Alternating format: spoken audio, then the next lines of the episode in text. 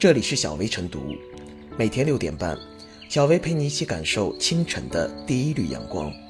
同步文字版，请关注微信公众号“洪荒之声”。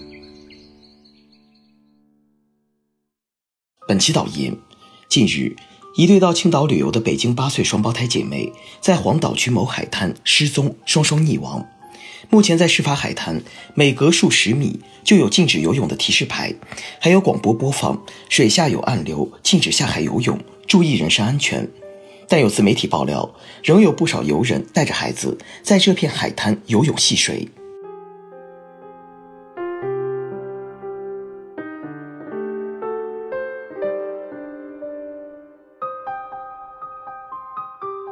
双胞胎姐妹海边溺亡，谁该担责？人世间最大的痛苦，莫过于白发人送黑发人。儿女都是父母的心头肉，一夜之间，两个年仅八岁的可爱女儿在海边游玩时溺水身亡，在自己的身边永远离开。毫无疑问，这是巨大的家庭惨祸悲剧，令人同情。其父母此时此刻遭受着撕心裂肺的痛苦，外人难以想象。但是，在沙滩游玩的双胞胎小姐妹不能就这样不明不白的溺亡。不能没人为双胞胎小姐妹的溺亡承担责任，这样的灾难和惨剧，不该由死去的年仅八岁的双胞胎小姐妹独自承担。只有事后进行严厉追责的反思，才是真正的彻底反思，才能做到警钟长鸣。否则，当追责缺席，任何反思都只会沦为一场幻觉，永远不会让人吸取教训、牢记教训。从法律角度来说，双胞胎小姐妹在海边溺亡。首先需要承担责任的不是别人，正是带小姐妹前往青岛野海滩旅游的妈妈，是他们的母亲没有尽到监护责任，才酿成了这起惨祸。这样的指责或许让人觉得缺乏起码的同理心、同情心，太过冷酷，完全没有考虑到双胞胎小姐妹母亲现在遭受的痛苦。但是，为了保护未成年人合法权益，让未成年人可以拥有一个。健康、安全、快乐的成长环境，却又不得不这样做。父母作为孩子的监护人，在监护未成年子女时，必须时刻尽到监护责任，这是作为监护人父母的基本职责。作为父母，理所应当能预料到，如果不看好、不看住孩子，让孩子在海滩边自由自在的玩耍，很容易走失或者发生意外事故。带孩子一起出游的母亲玩手机发朋友圈，没有看住孩子，最终导致双胞胎小姐妹溺亡。这实质上涉嫌过失致人死亡，有必要以过失致人死亡罪追究没有尽到监护责任的母亲的刑事责任。这不是苛责。实际上，近年来幼儿、少年因意外事故而受伤或死亡案件时有发生。表面上看是父母马大哈粗心大意，没有尽到监护责任。但究其根源，父母不必为自己没有尽到监护责任承担法律责任，使得父母不尽监护责任的违法犯罪成本过低。从这个角度上来说，要倒逼广大父母尽到监护责任，必须依法追究父母不尽监护责任的法律责任、刑事责任，提高父母没有尽到监护责任的违法犯罪成本。再者，双胞胎小姐妹溺亡，实质上是。沿海城市野沙滩、野浴场常年处于监管缺位的恶果，监管需要担责。沿海城市海岸线较长，野沙滩、野浴场数量较多。青岛等沿海城市拥有十多个存在安全隐患的野沙滩、野浴场，但由于监管缺位，监管只剩下安全警示牌和警示提醒，没有其他的监管措施、安保举措。一旦发生意外事故，根本来不及施救。导致沿海城市几乎每年都发生野沙滩、野浴场吃人事故。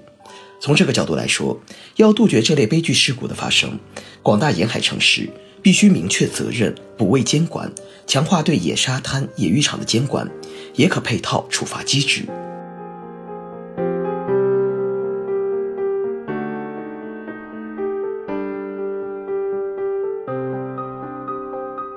孩子们又在双胞胎溺亡的海滩游泳，侥幸是最致命的暗流。小时候，我家住在农村，父母总爱跟我说，某某鱼塘和某某水池淹死过人，一定不要到那里去玩。爷爷奶奶也经常提醒，后山有野狗野猫出没，出门不要走到那里。这些带有着吓唬意味的警告，让我的童年免去了不少危险。奇怪的是，随着年岁的增长和信息技术的发展，一朝被蛇咬，十年怕井绳的俗语也变得像是一种讽刺。就拿双胞胎溺亡悲剧来说，不过才两天而已。当时双胞胎姐妹的家人正悲痛欲绝，当多数围观者还沉浸在悲伤和同情的氛围中时，竟有父母又带着孩子下到海里，甚至有工作人员在提醒的时候还遭到了拒绝和排斥。很多人指责双胞胎姐妹的母亲看手机没照看好孩子，其实，危险的来临有时比想象更突然。对一个不幸家庭而言，需要的不是指责，而是应该多一份共情和理解。除此之外，还应该反思，悲剧为何没能让更多人警醒？为何没有人意识到，看似风平浪静的大海底下，实际上满是涌动的暗流？那些依旧带着孩子下海游泳的父母们，心里可能也想着，悲剧不会发生在自己的身上。甚至有家长称，虽然听说了双胞胎姐妹溺亡的意外。但是他们出事是因为孩子妈妈太马虎，哪有带着孩子还看手机的？你看，我们都牢牢拉着孩子的手，看孩子的时候视线不能离开一秒钟。只要牢牢拉着孩子的手，就一定安全了吗？未必。就好比吸烟的人告诉自己不太可能得肺癌等疾病，酒驾的人永远都相信喝酒出事的都是别人，跟我没有什么关系一样。何况溺水的人。往往都是那些自以为熟悉水性、安全措施做得很好的。悲剧从来都不是偶然。比如，乌鲁木齐一位妈妈上班，把孩子锁在家里，然后孩子模仿电视里的情节，撑起雨伞从十一楼窗户跳出。深圳某游泳中心里，妈妈离孩子只有三米，但因为低头看手机，孩子溺水，没有被及时发现，溺水变成了溺亡。现实当中。类似的事情几乎比比皆是，悲剧足以给所有人敲响警钟。对于孩子的人身安全，父母应该保持一种本能的警惕。如果总是以“没想到”“如果”等为由，那么小概率事件终究会变成大概率的危险。况且，这世上没有那么多“要是能重来”，一个不经意，可能就会让人抱憾终身。侥幸心理人人都有，但规则意识。不能总靠悲剧来警醒，好比海恩法则所提到的那样，每一起严重事故的背后，必然有二十九次轻微事故和三百起未遂先兆，以及一千起事故隐患。悲剧的发生也是如此。再好的保障措施，再完善的规章制度，也无法阻挡那些抱有侥幸心理的人去效仿当事人的做法，去冲破规则的底线。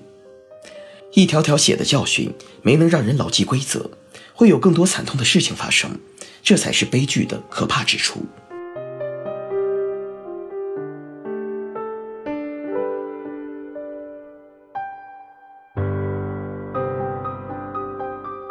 最后是小薇复言，每年暑假，伴随着各种出游度假美图一起攀升的，还有江河湖海中青少年溺水的事故数量。在最近这起双胞胎姐妹溺亡的悲剧中。其母亲带孩子去的是一处没有救援队、防沙网、瞭望塔等救援设施的野浴场及非正规浴场，其海滩周围每隔一段距离就立有禁止游泳的警示牌，但其母亲却无视警示，将孩子带往危险处境。在陪同孩子的过程中，这位母亲因为看手机发朋友圈而未能将孩子始终置于视线之内，如此种种，最终导致了悲剧的发生。然而，就在双胞胎溺亡后，仍有很多游人带着孩子在这片海滩游泳戏水。一对双胞胎姐妹殒命是一起悲剧，某些人不吸取前车之鉴，仍没有唤醒规则意识，更是一种悲哀。